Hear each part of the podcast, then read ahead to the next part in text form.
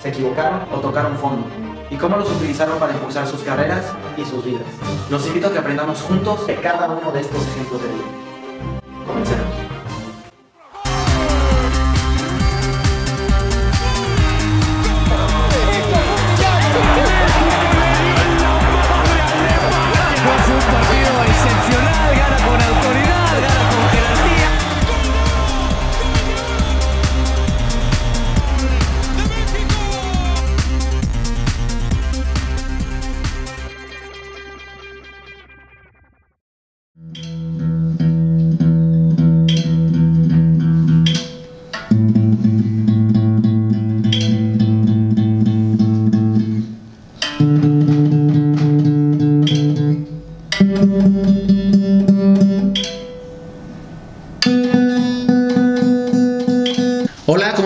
Bienvenidos a otro capítulo del rebote. Estoy aquí con, con mi hermano Diego Bolela, que, que bueno, tiene un rato que no nos veíamos, pero ahí está siempre la amistad, siempre el contacto y de verdad que qué gusto, qué gusto verte hermano y poder platicar un ratito. Pues mi hermano, bueno, pues yo muy contento de estar aquí con ustedes. La verdad sí, a Rosy yo lo quiero demasiado. Siempre jugamos juntos, creo que muchos años de nuestra vida. Siempre crecimos juntos en la misma escuela, literalmente Pumas. Y pues bueno, qué bueno que la vida nos reúne hoy para echar platiquita, hermano. Sí, sí. Ya, para ya se, se hacía falta, cabrón. Mucha, mucha falta. Nosotros nos conocemos eh, en, en la segunda, en la segunda de Pumas, que de hecho nos toca ser campeones, o sea, nos tocó vivir la gloria aparte juntos. Claro. Este, no, y desde entonces ya, digo, inolvidable porque aparte marcaste mucho esa etapa, yo la recuerdo perfecto, esos viajecitos que te ibas de hecho con tu guitarrita y que nos aventamos viajes de 8 a 10 horas y se hacían Eternos. eternos, güey, pero ahí encontrábamos la forma de, Claro. pues, de, de llevarla más tranquilo. No, justamente, güey. O sea, siempre los viajes fue una locura porque, digo, cuando yo parto del foot y demás, era de las cosas que más extrañaba. Extrañaba a mis amigos. Realmente la etapa en segunda donde nos tocó fue un gran grupo, un gran plantel, un gran plantel. O sea, realmente a mí me tocó vivir grupos feos, grupos unidos, grupos no unidos. Y ese fue el mejor de todos. O sea, estábamos toda la banda, la loba, este, Rafa Escamilla, este, estaba Poncho el Nieto, estaba, pues digo, todos mis amigos que al final son demasiados los que estaban ahí. Roma estaba también. Qué personaje. No, no, no. Había una cantidad de personajes en ese equipo que al final todos nosotros hicimos que como que machara. Y sí, los viajes eran una locura, güey. O sea, lo que no hacíamos en los Sí, viajes. no, no. Yo creo que poca gente creería lo que pasaba en esos camiones. Había cosas, yo creo que físicamente imposibles. ¿no? Me acuerdo que, que Memo, Memo Mena se metía en la, en la, en la franja esta para las maletas, en el camión. Y no, no hay forma que quepa Tiraba zapes, ¿no? Tiraba zapes, escondía y yo estaba buscando quién había sido. Aparte yo era de los chicos, a mí me tocaba eso. Yo no tenía el callo de, No, aparte, yo, yo ya estaba maleado, hermano. Yo llevo ya cinco años siendo el chico. Sí, sí. Y yo no se la perdoné a nadie. No, buenísimo, buenísimo. Sí, de- justo de eso te, te quería preguntar. Todo, digamos, el inicio de tu vida es al- alrededor del fútbol. Eh, creces con el fútbol, te formas con, con la influencia del fútbol. ¿Qué tanto lo extrañas y qué tanto también influye en, en la forma en la que vives ahora? Porque no es como que dejaste el fútbol y dejas atrás todo. También te formó y te, te guardas muchas cosas, te quedan muchas cosas de esa experiencia. Pues mira, eh, qué bueno que eres tú el que me pregunta esto porque creo que me conociste. Realmente fue difícil, o sea, ¿para qué te digo? Somos niños que crecemos, o sea, como morros diferentes, realmente. Nos perdimos viajes, nos perdimos fiestas, nos perdimos amigos, nos perdimos todo. Eh, realmente fue un sacrificio que a veces la gente no ve. Eh, el tema que a mí me tocó, pues sí fue eso, cuando yo me salí del fútbol por, ir por mi sueño que era la música, eh, realmente fue una decisión muy difícil porque llevaba 11, 12 años de mi, de mi infancia invertidos ahí, que de cierta manera yo, pues todos mis amigos como tú llegaron a estar cumpliendo su sueño que al final era nuestro, yo también compartí ese sueño, o sea, no puedo ser hipócrita y decir yo no tenía el sueño, claro, yo soñaba todos los días con debutar, yo iba a correr en las tardes y, y me imaginaba metiendo un gol en CU y como que era todo, o sea, como lo que fue el fútbol, pero realmente cuando encontré esto, o sea, la música, fue como que era yo, Era yo pez en el agua. El día que tocó un escenario, era yo. El día que me metí a componer, era yo. Pero obviamente pasaron muchas cosas en mi vida. Salgo del fútbol siendo futbolista y me meto a la música sin ser músico. Claro. Entonces yo me sabía tres acordes la guitarra, sabía componer y sabía cantar. Se acabó. No sabía cómo se movía el medio, no tenía idea de nada, de nada. Entonces los primeros dos años me tocó una demanda, me demandan, yo había firmado un contrato ya cuando estaba en el foot, entonces pues me quitaron mi nombre, tuve que quitar canciones y realmente ahí viene el momento donde yo me salgo de la burbujita del fútbol, me la ponchan y dices, hermano, esta es la vida real y Sí, y te toca volver a empezar, porque al final también te vas haciendo una rutina de 10, 11 años y ya sabes que es, me levanto, voy a entrenar, tengo que hacer esto, en la tarde hago esta actividad Claro. y ahora tienes que, que reorganizar todo. Claro, En, en algún momento tú dijiste, no, sí voy a poder con el fútbol y la música. Tuve un momento donde fue esa decisión, me acuerdo. Eh, había mucha gente que me decía que no, pero yo realmente yo creía que lo podía llevar. También me tocaron, o sea, yo no te puedo decir que fui el futbolista más responsable en mis últimas temporadas, realmente no, o sea, realmente había algo de mí ya queriendo dedicarse a la música, demasiado, o sea, era ya un brote muy fuerte de mí, más aparte, creo que en el fútbol juegan mucho con tu ilusión, con todo lo que pasa, tú estuviste ahí en todo el proceso de crecimiento, y realmente yo creo que ahí para mí fue un, fue un trancazazazazo, porque yo dije, puta, como que me gusta esto, pero lo otro, pero pues bueno. O sea, al final creo que sí, creo que sí hubo un momento donde creí que podía llevar las dos, pero a la dije, no, le tengo que dar full a una y se acabó. ¿En qué, ¿En qué momento te diste cuenta? ¿Hubo un momento en específico o te fuiste dando cuenta en que dijiste ya, ya, adiós fútbol y ahora sí quiero darle al cien a la música? Pues, pues justamente fue la última temporada, como entre lesiones, como todo lo que estaba pasando, eh, yo al final dije como, a ver, ¿qué quieres? Yo quiero ser músico, me fascina esto, los shows me va bien, me siento yo, como canto, me siento fuerte, me siento diferente. Y realmente en el fútbol me dejé de sentir así. No sé por qué, no sé si es un tema más de actitudes mías o lo que sea, pero yo me dejé de sentir así. En el momento que yo me subo a un escenario, ahí fue donde como que se volvió muy clara mi decisión. Yo dije, no, yo le tiro para la música y para adelante. Y literal nunca volví atrás, o sea, lo decidí. Pues un tipo valiente, porque Sí, me metí así, desnudo a la guerra, así con un cuchillito de, de plástico de esos que se te hacen así y se te rompen. Pero bueno, gracias a Dios aquí sí. No, pero sí, sí requiere mucho valor porque Claro. al final la vida nos va cambiando, nos va transformando y estamos acostumbrados a quedarnos en nuestra zona de confort, ¿no? Y si iniciamos en un proyecto con que decimos, no, ya de aquí no me salgo y aquí busco crecer y si no puedo crecer, aunque ya no me guste, aquí me quedo.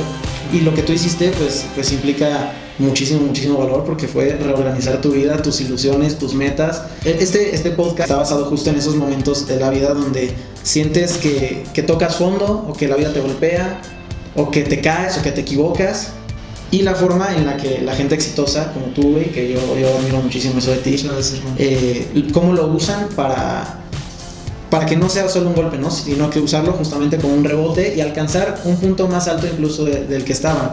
Y obviamente hay muchos rebotes en tu vida que puede ser el dejar el fútbol, luego el rebote de este, de este tema que tuviste del problema de la demanda que ahorita me cuentas más, Claro. más a detalle.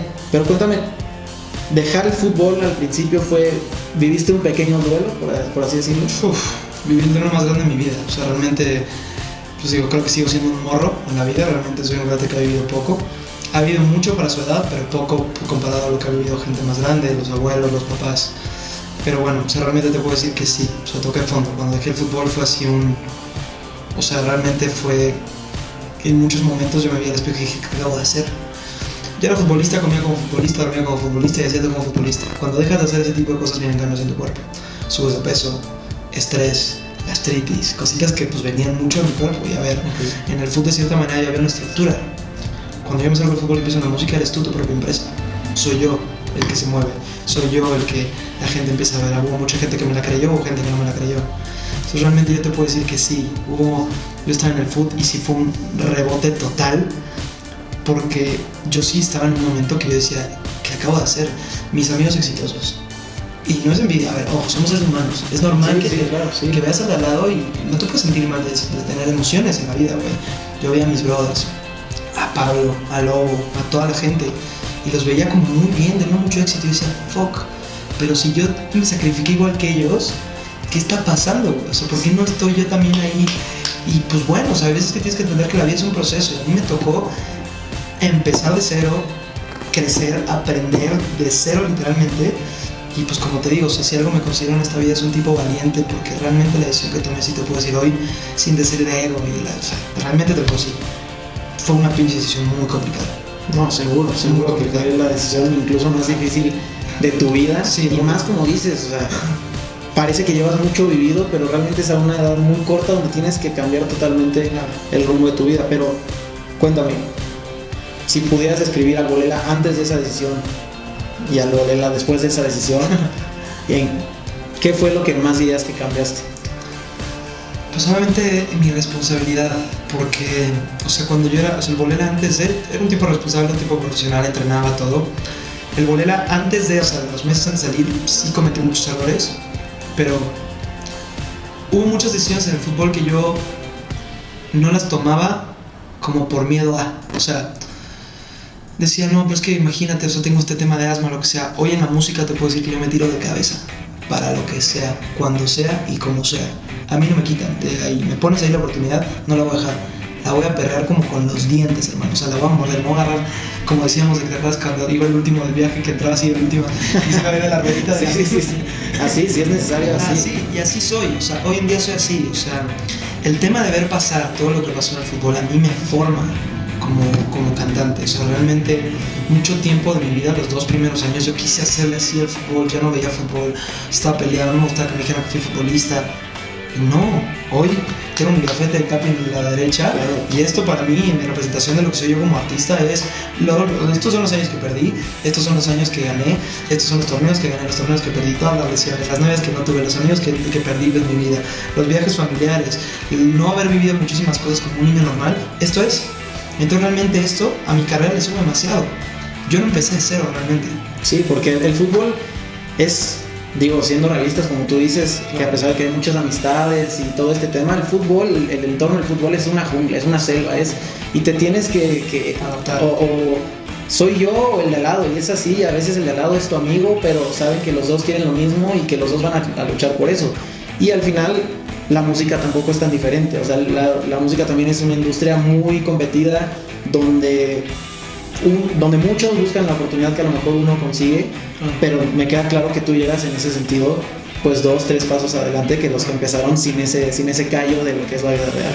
Sí, exacto. O sea, también el lenguaje de la música, todo lo que yo tengo que aprender en cuanto, porque no solamente es ser músico y aprender armonía, tal vez, aprender a tocar el piano, la guitarra, aprender a componer, empe- empezar a entender un poco la teoría de la música. No solo es eso. O sea, el tema de entender la industria de la música es complicado. En el fútbol era una selva. Y en la música es una selva, pero siento que en el fútbol era muchísimo más leal todo. O sea, si tú te, te- te- te peleabas con alguien en el fútbol, en el fútbol te tirabas tres patadas y se acabó, ¿me explico? O sea, Sí, sí, yo salía del fútbol así. A mí el primero que me tiraba mala vibra, yo me lo ponía enfrente. ¿Y qué traes conmigo? Así de frente, como lo somos nosotros. Sí, sí, sí. Nos creamos así. Nos creamos siendo unos tipos que pues, pues, son, son muy reales y van de frente y no se ponen peros ni barreras y, y vamos. Y realmente la música, pues no. O sea, la música es una industria donde pues si tienes que de repente... Que tal vez ese tipo de cosas que nosotros como hermanos en el fútbol entendemos bien, la gente de la música no la entiende. Sí, no, hay, no hay equipos de música, no es un equipo tan grande, es tú y tu grupito Exacto. cercano y gente cercana. Exactamente. Y en el fútbol hay una estructura. En la música no hay estructuras. En la música eres tú. Y suerte. Y que te escuchen y que te compren. y que te crean. Pero bueno, eso también, por eso amo esta profesión. Porque al final del día, yo poder transmitirle a una persona, impactar positivamente la vida de una persona con mi música, eso me llena el corazón. Claro, Sí. o sea, No, y ahora la, la está rompiendo y me da muchísimo gusto. Vamos, vamos a llegar a eso porque ahora quiero saber o conocer un poquito más justo de estos inicios en la música. Claro. Cómo empiezas solo y te tienes que empezar por ahí a lo mejor a conectar, saber con, con qué gente te necesitabas juntar, eh, todo, todos estos temas. Cuéntame cómo, cómo fue ese proceso. Eh, fue difícil, hermano. Muchas traiciones en un principio, mucha gente que, que. Hoy en día, mucho tiempo yo muy rencoroso, me quedé la neta. Pero Nel, le agradezco a toda la gente, le agradezco a los entrenadores que me mandaron a dormir mucho tiempo, le agradezco a la gente que no me puso a jugar cuando dedicaba al fútbol, agradezco a la gente de la música que también no me, no me dio mi lugar en el momento que me lo merecía. Agradezco a la gente que el, el manager, tuvo un manager que me, yo salgo del fútbol ya firmado un contrato, que literalmente firmó un contrato sin leerlo. Nunca firmen un contrato sin leerlo. Nunca, nunca firmen un contrato sin leerlo. Nunca. Que sus papás lo lean, que sus personas lo lean, que sus abogados, lo que sea, pero que lo hagan. Porque yo firmé el contrato y hace cuenta que firmé mi alma en ese contrato. Era un contrato de 5 años, yo tenía 20. eh, era un contrato de 5 años, 20, 21. Eh, y yo le daba literalmente un 360. Todo lo mío era suyo. Y él tenía la decisión sobre mí. y ganaba mucho más que yo en todo. Entonces, cuando me doy cuenta de ese contrato y me quiero salir, me demandan. Y yo lo contrademando, y nos demandamos. Y además, temas de demandas cuando eres un niño de 21 o 22 años y estás solo en la vida, porque realmente yo no tuve una. La verdad es que eh, amo a mi familia y, y gracias a Dios fueron como fueron porque me formaron así, pero no tuve un apoyo familiar. O sea, realmente a mí sí, cuando tomé mi decisión de fútbol, me quedé solo. Entonces, pues luchar contra tiburones, sin el tema económico, sin saber, jugando con tu carrera, o sea, que un tipo de repente te diga, tu carrera, que me, me dijo, me acuerdo que me dijo muy bien este manager, no que lo voy a olvidar. Me dijo, yo voy a acabar con tu carrera. Y yo ya voy a dejar el fútbol. No, y a esa edad te saca, dices, entonces sí, sí, sí Claro. puedo acabar con mi carrera. Y entonces tú no conoces la industria, tú no sabes quién es, tú no tienes idea. Entonces me hablaba y me hablaba, tú, tú, tú ya, no, ya no vas a, ya no, tú vas a acabar con tu carrera. Y colgaba el teléfono. Te quedas frío. Yo decía, este tipo me va a matar. O sea, nada de mamá, papá, no, no, no era yo solo. O sea, tenía un, eh, Ricardo Cho, que en ese momento era un, un manager que me ayudaba mucho. Realmente él tampoco tenía el tema de, por las posibilidades económicas para sacarme ese problema ni nada. Este, lo intentamos mucho tiempo, pero pues, la neta fue así como me decía eso y yo me sentía solo en la vida. Entonces, bueno, obviamente lo peor que tú le puedes hacer a un artista es frustrarlo con su trabajo. O sea, un artista tiene que fluir, tiene que ser. Y a mí, este cuate no me dejaba hacer mis cosas, no me dejaba sacar canciones. Todo lo que, por lo que yo dejé el fútbol fue por unas canciones que me pegaron en un principio. Somos tú y yo, ven París, ve todas las rolas que sacaron al principio, como Diego Bolena. Pero pierdo todo y empiezo nuevamente de cero. Incluso tu nombre, o sea, Mi nombre, tu- quitaron mi eso, nombre. eso es tan difícil de entender, o sea, tu nombre lo tuviste que cambiar, o sea, ponle que aparte esas canciones Claro. llevaban toda tu, tu sello y tu idea, mi corazón, güey. O sea, esas rolas. Otro rebote, ¿no? Otro rebote, o sea, ese momento fue así como. Pero bueno, empiezo un morro, te digo, sin nada, sin un peso en la bolsa. Regresé, me cambié el nombre, saqué el video, hice un video con la gente, apostando, la gente creía en mí. Yo iba al estudio y creía en mis rolas, yo iba con el de video y creía en mí, la del arte creía en mí, todos. Entonces mucha gente creía, empecé a armar un crew de gente gigante, empezamos a hacer un movimiento y pues bueno, de ahí parto como para volver a crecer y volver a empezar de cero. Pero ahí no se termina la historia con este manager. Este manager yo tenía una tocada, yo, yo me empecé a mover en antros, yo me subía a una tarima, me fui una vez a tocar a Nesa, acabó en balazos de mi pinche show Nesa, cabrón, con balazos. ¿Cómo, estuvo eso? Pues güey, vamos a tocar con la banda, era un evento de reggaetón, pero en denso, y yo me hice el reggaetonero, sí, sí, yo voy, porque a mí me decían, vente aquí, voy, voy, Sí, sí, tú sí. ibas. Éramos cinco músicos, güey, tocando pop, cabrón, para mil pelados en una bodega de Nesa. A ellos les gusta el perreo, pero el duro. Sí, claro. Yo no soy reggaetonero, o sea, amo reggaetón, me fascina, me encantaría decir que lo soy, pero no soy. Yo le guardo mucho respeto a las gentes que hacen, a la gente que hace reggaetón. Entonces voy a tirar mi- mis rolas, güey, mil personas, me voltearon a ver tres o cuatro de esas mil, no me aplaudían, no me gritaban, 45 minutos. Les canté por qué, por qué, güey. ¿Por qué, por qué, güey? Estos querían la bebé. Sí, ellos querían hasta abajo. Y yo les canté por qué, por Sí, qué. sí. Yo no sé y, de repente me volteé a ver las niñas y de repente los güeyes así como yo. bueno, me voy del evento y acaba terminó un balazo. Nos enteramos. Gracias a Dios no estábamos ahí. Una locura. Ese fue uno de los fuertes. He tocado uf, una cantidad de veces lugares. Me han aventado hielos. He regresado hielo, lo agarro y he callado, he callado a gente. De repente, cuando ponen el micro, se me ponen a gritar no sé qué, paro la música y digo, silencio, por favor, que estoy cantando. Me ha tocado que me bajen del escenario, güey. O sea, ahí te va una. De repente, güey, yo salgo del foot y ya tenía shows pagados. También, como que ese fue uno de los pretextos donde yo también me salí del foot. Ya tenía un par de shows y la chingada. Pagados, güey. Todavía me atrevo a decir pagados. me daban tres pesos y una coca, güey. Bueno, pero ya empezaba, pero así Sí, están todos. pero güey, está muy cagado porque sí, realmente era algo que yo en ese momento decía, güey, ya se armó, no sé qué, pero pues te va cambiando la mentalidad, hermano, la vida es dura. Este, entonces, vamos a ese show, no, ese ni siquiera fue, fue promoción y me prometieron que me iban a ver mil personas. Yo a la fecha, hoy es día donde yo ya no, donde me dicen, ven a tocar. Desgraciadamente, digo, ya en este punto, pues es una carrera, hay que cuidar, hay gente que maneja el tema de cómo vas a las presentaciones, cuánto y demás, que son temas que a mí me gustan, pero a mí te lo juro que hay una parte de mí que cuando me dicen, ven a tocar aquí, ay, no hay, hay tanto, se paga, ¿no? Yo digo, ¿Qué quiere decir? hay un corazoncito que dice, voy, voy, porque amas tocar. Entonces, bueno, voy a este, era un show de, de- era un penalty show, o sea, era un, un evento que hicieron este, por el aeropuerto, era un lugar súper grande, había estimados de mil a dos mil, tres mil personas. Entonces me dijeron, vamos a poner un escenario, va a tocar no sé quién este día, no sé quién este otro día, no sé qué, bla, bla. Y me dijeron a mí, tú tocas tal día, vamos, te van a ver mil personas. Llegamos al lugar, ya dije promo, bye, chao, no sé qué, llevaba como un manager en ese entonces que me estaba ayudando y demás. Este, nos subimos al escenario, nos traen todo el PA, que es como todo el sonido, la batería y así. Faltó la batería, no la trajeron, la trajeron tarde, no fue nuestra culpa, literalmente fue como del tema del lugar. Estuvimos una hora esperando, no nos, normalmente antes de tocarse ese soundcheck. Soundcheck que es checar todo, la bataca, la, la microfonía la bataca, poner ex- el calentamiento. Justamente para ver que todo se escuche bien, empieza como toda la gente, el ingeniero empieza a checar como todo para que se escuche bien afuera. Adentro es una cosa y afuera es otra cosa. Adentro se escucha de una manera en un escenario y afuera, donde está la gente, se escucha de otra manera. Entonces el ingeniero se pone a hacer todo esto, tú pides lo que necesites ahí. No nos da tiempo a hacer soundcheck, hacemos un line check que literalmente es empieza a cantar y el ingeniero sobre la marcha va haciendo eso. O sea, empezar sin calentar como sobre la marcha va haciendo Sí, eso. sí, sí. Empiezas ya sé que estás jugando. No te puedes ni mover. No, no te puedes ni mover. Empezamos fríos y no había personas, había 80 personas y era un espacio tan grande que parecía como si estuvieran cada uno en uno, como si hubiera COVID en ese entonces, cada uno está a 100 Sí, distancia. sí, porque si fueran 80 personas en un cuartito, te hacen desmadre y. Exacto, sí, no, no, una locura. Me tiro a tocar, empiezo el show. Con la banda, pa, pa, pa, increíble. Junto como 30 personas, las junto. Yo soy de. Yo me bajaba al escenario y decía, me agarraba la manita, ven, ponte aquí.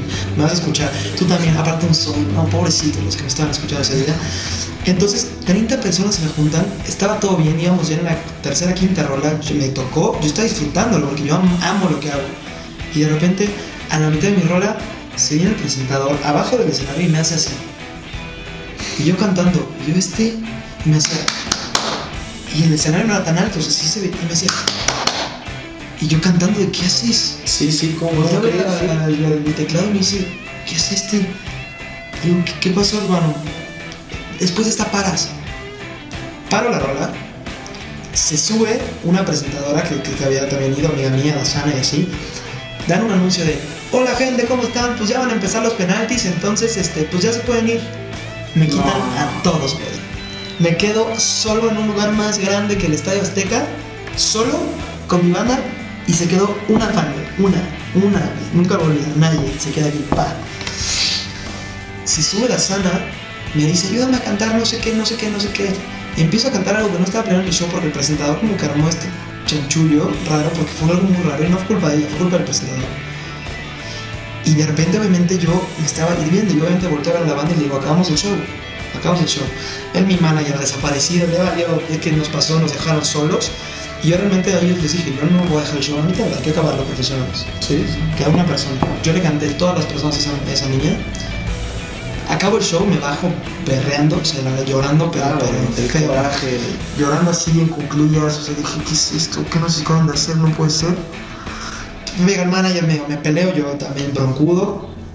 Y llego con esta niña y la abrazo y le digo, a mí nunca en mi vida se me va a olvidar que tú te quedaste. Nunca en la vida. Se me va a olvidar que tú te quedaste y cantaste todas las rolas bajo el sol, solo tú y yo te vi a los ojos, te canté todas. Le dije, tú vamos a llegar a un lugar que no te vas a imaginar, vamos a ser más grandes de lo que tú y yo podemos creerlo. Y tú siempre vas a estar ahí enfrente de mí, te lo juro, te lo aseguro. Y hoy es día, que es mi fan desde ese día, que es de 4 o 5 años, que no para de ir a cada uno de los shows, que siempre está al tiro para todas las canciones. Ayer se ganó una hoodie en el giveaway que hicimos y es día que todavía le digo, ¿te acuerdas de ese día cuando estábamos ahí? Ve dónde estamos ahorita y ve todo lo que nos falta. No tienes una idea de dónde vamos a llegar.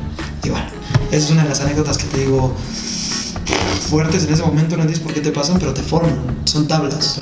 Yo No, y qué, qué chingón. Claro. Digo, sobre esta historia que me cuentas, que esa es tu esencia, güey. O sea, yo te conozco y esa es tu esencia. Nunca, se te, nunca te olvidas de las personas con las que estuviste al principio. Sí, claro. Nunca te olvidas de las personas que te ayudaron.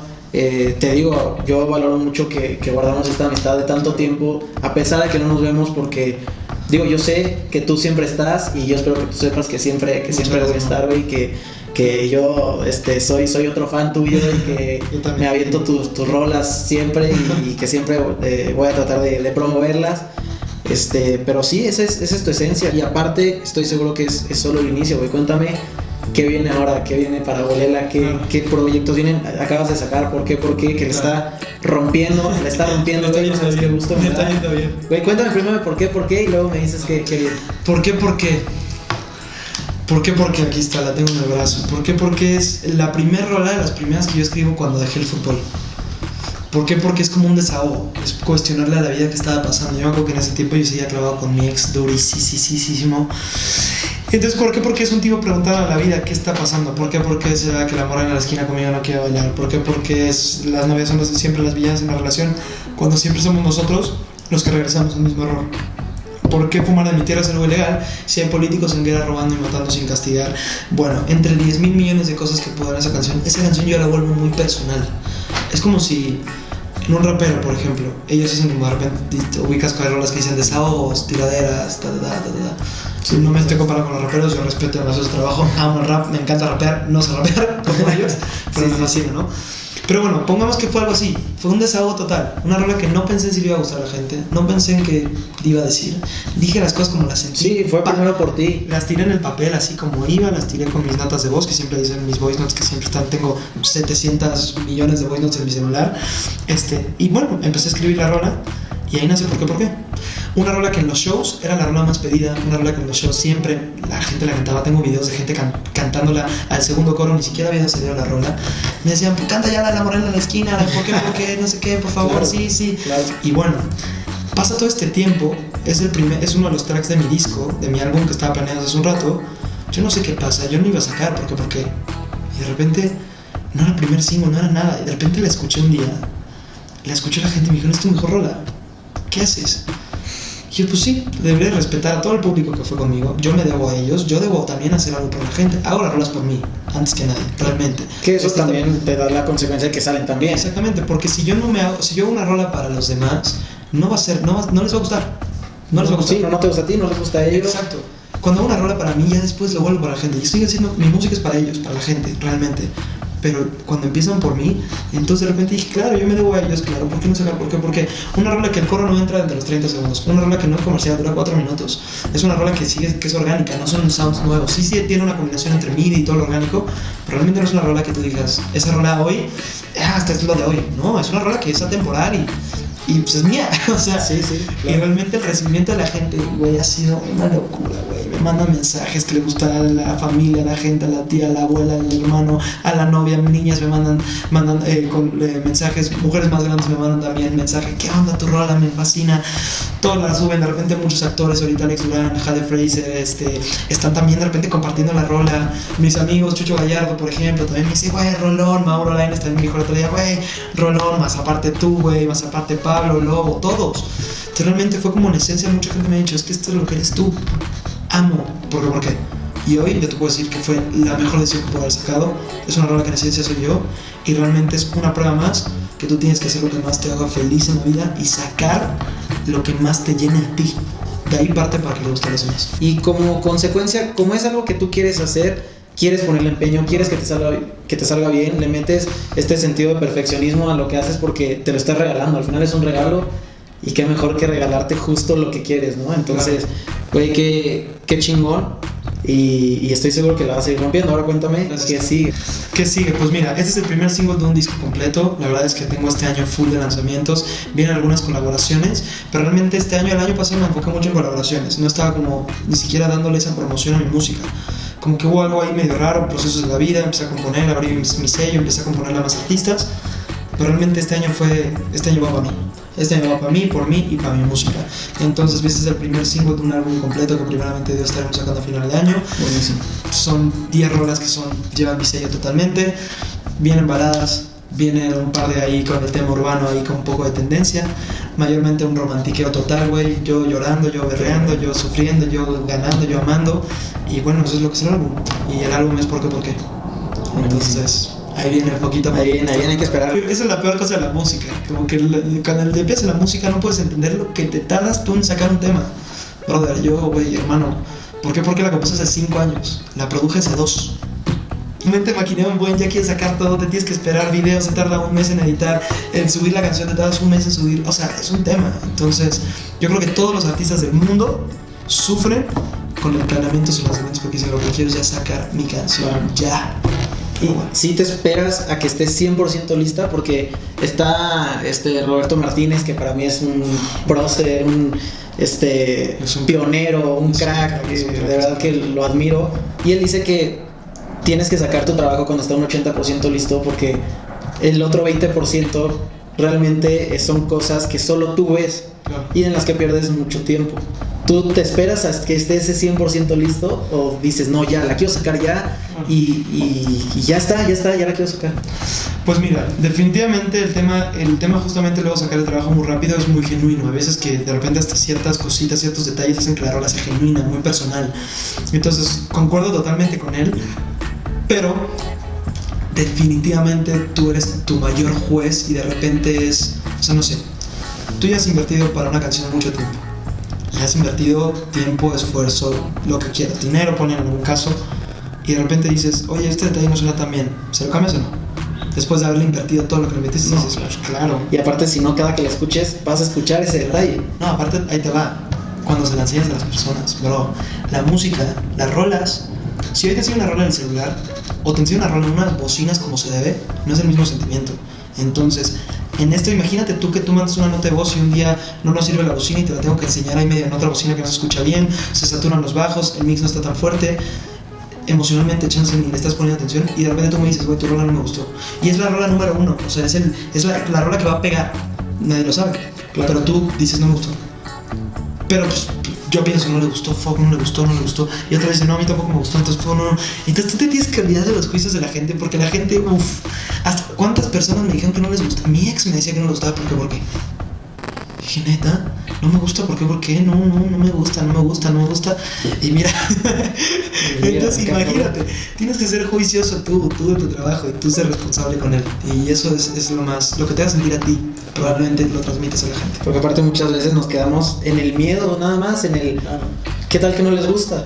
O sea, esa es la primera barrera que tienes que cruzar y que es bien difícil también. O sea, tú ya le estás dado por dando por sentada donde ya estás en el paso de la crítica. Pero para mí el primer paso, o sea, lo, lo primero que te hace chingón es que la hiciste. O sea, ¿por qué tu canción es chingona? Porque ya la hiciste, güey. Claro. ¿Por qué este proyecto, yo, yo les decía, sí, está empezando y todo, pero ¿por qué es chingón? Porque ya me animé a hacerlo, güey. Claro. Porque llega un momento donde mucha gente te dice, ay, a mí también se me antojaba hacer eso. Cabrón. Y yo, yo haría esto. Pero al final, ¿por qué no, no? Y se siguen postergando y postergando sus proyectos y se proyectan en ti y acaban, este, acabas absorbiendo todas esas preocupaciones y esa energía negativa que no te corresponde. Totalmente. La verdad es que sí tienes mucha razón en eso. O sea, eh, eres- somos juiciosos con nuestro trabajo. A veces el juicio nos lleva a mejorar, a veces el juicio nos lleva a no mejorar. Hay que tener un balance en la vida, un equilibrio, el jingle ya, como digo en la rola, tal cual. Eso es la vida, un equilibrio entre familia, música, tu felicidad, tu tiempo, ser juicioso, pero no tanto, ser esto, pero no tanto. Y, y te digo, entiendo el tema, yo soy un tipo muy, muy clavado con mi trabajo, pero hay veces que hay que dejarlo ir. Y cuando lo dejas ir, pasa justamente lo que dice Roberto Martínez, es el déjalo ir. No se van a dar cuenta. Les va a gustar eso, está chido, ya no hagas. Pero bueno, eso se aprende con los años, hermano. Sí. me faltan. Totalmente, güey. Oye, pues no me puedo ir, güey, sin que te avientes, aunque sea un cachito, güey, de, Claro. de por qué, por ¿No qué. le gusta, hermano? Ahí va.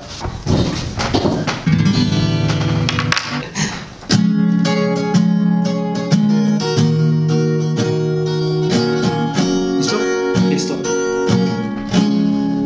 Porque hay tantas cosas tan buenas y tantas malas en este lugar. Porque no como los chinos entendimos el yin y el yang.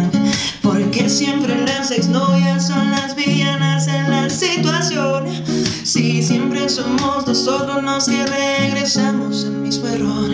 Porque fumar de mi tierra es algo ilegal. Si hay políticos en guerra robando y matando sin castigar. Porque mi abuelo siempre todo lo sabe. Y mi tío me repite muy suave que este tipo le diga a mi primo, aunque su intestino no lleve mi sangre. ¿Por qué? ¿Por qué?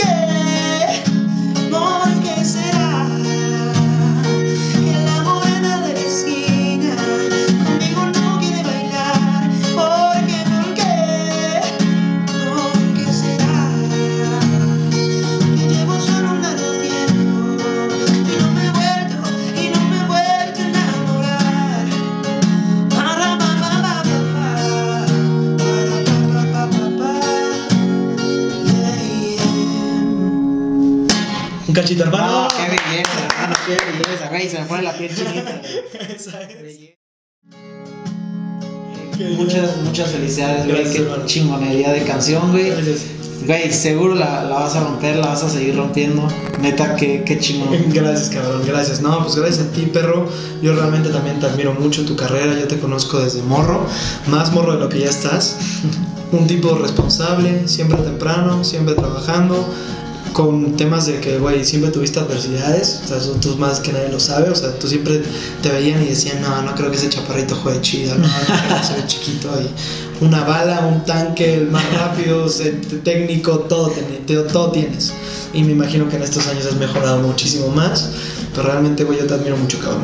Hermano. Qué chido lo que estás haciendo. Eh, reiterarte, güey, gracias, gracias de verdad, güey. Reiterarte este, mi admiración, güey. Gracias. No solo como, como, como Bolela y su música, sino como persona. Eres ejemplar, güey. Eres justo el tipo de persona que te transmite la mejor vibra y que, que quieres conocerla. Entonces, de verdad, qué, qué chingón, güey. Me siento muy afortunado de, de haber podido pasar este tiempo contigo, aprender de ti, de lo que, de lo que has vivido.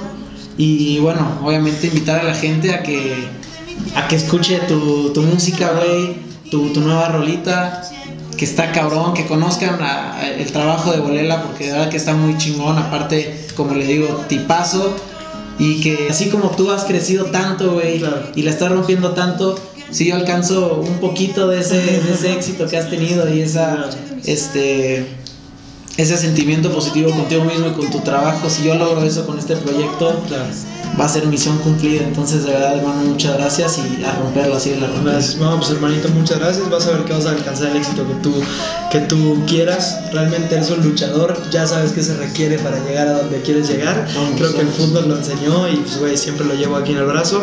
Y pues sí, mi gente, pues aquí andamos, Bolela. Escuchen mi nuevo single, ¿por qué? ¿Por qué? Sigan escuchándolo, pendientes a lo que viene. Los amo y ¡vamos! Nos vemos.